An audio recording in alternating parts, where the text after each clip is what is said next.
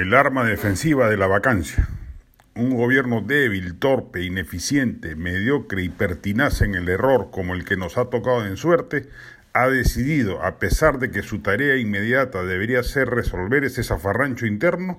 ir a la confrontación política con el Congreso. El Premier Bellido ha anunciado que evalúan hacer cuestión de confianza por el eventual pedido de censura al ministro de Trabajo Iber Maraví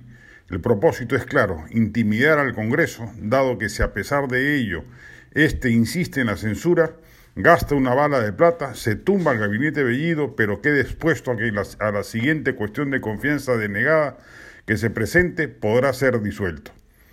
Y si el gobierno ha decidido hacer cuestión de confianza para defender a un políticamente indefendible como Maraví, pues hará lo propio cuando quiere expropiar camisea u otros proyectos empresariales privados que requieren ley del Congreso, cuando solicite formalmente las facultades delegadas o cuando quiera reformar el artículo 206 de la Constitución. El régimen juega con fuego, porque ante el escenario factible de la disolución, lo racional en términos de elección pública para un congresista será optar por la vacancia.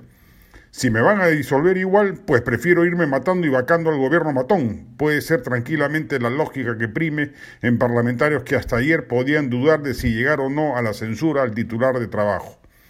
Ante la matonesca advertencia de Bellido, lo digno y valiente es que el Congreso, con mayor razón, censure a Maraví y fuerce un cambio de gabinete, y que se prepare para que el Ejecutivo trate de repetir la figura, la primera de Bastos, es el propio Ejecutivo el irresponsable que ha decidido desempolvar las armas nucleares que ambos poderes del Estado tienen en su arsenal político. De no ser patético, sería risible, o es ambas cosas a la vez. Y claramente refleja que lo que cunde en Palacio es un absoluto desgobierno con un presidente timorato y ausente a quien su premier se da el lujo de pechar públicamente. Resultado de ese caos interno es el exabrupto político que ayer anunciado el Premier con la aparente anuencia, ya ni eso se sabe a ciencia cierta, del holograma palaciego.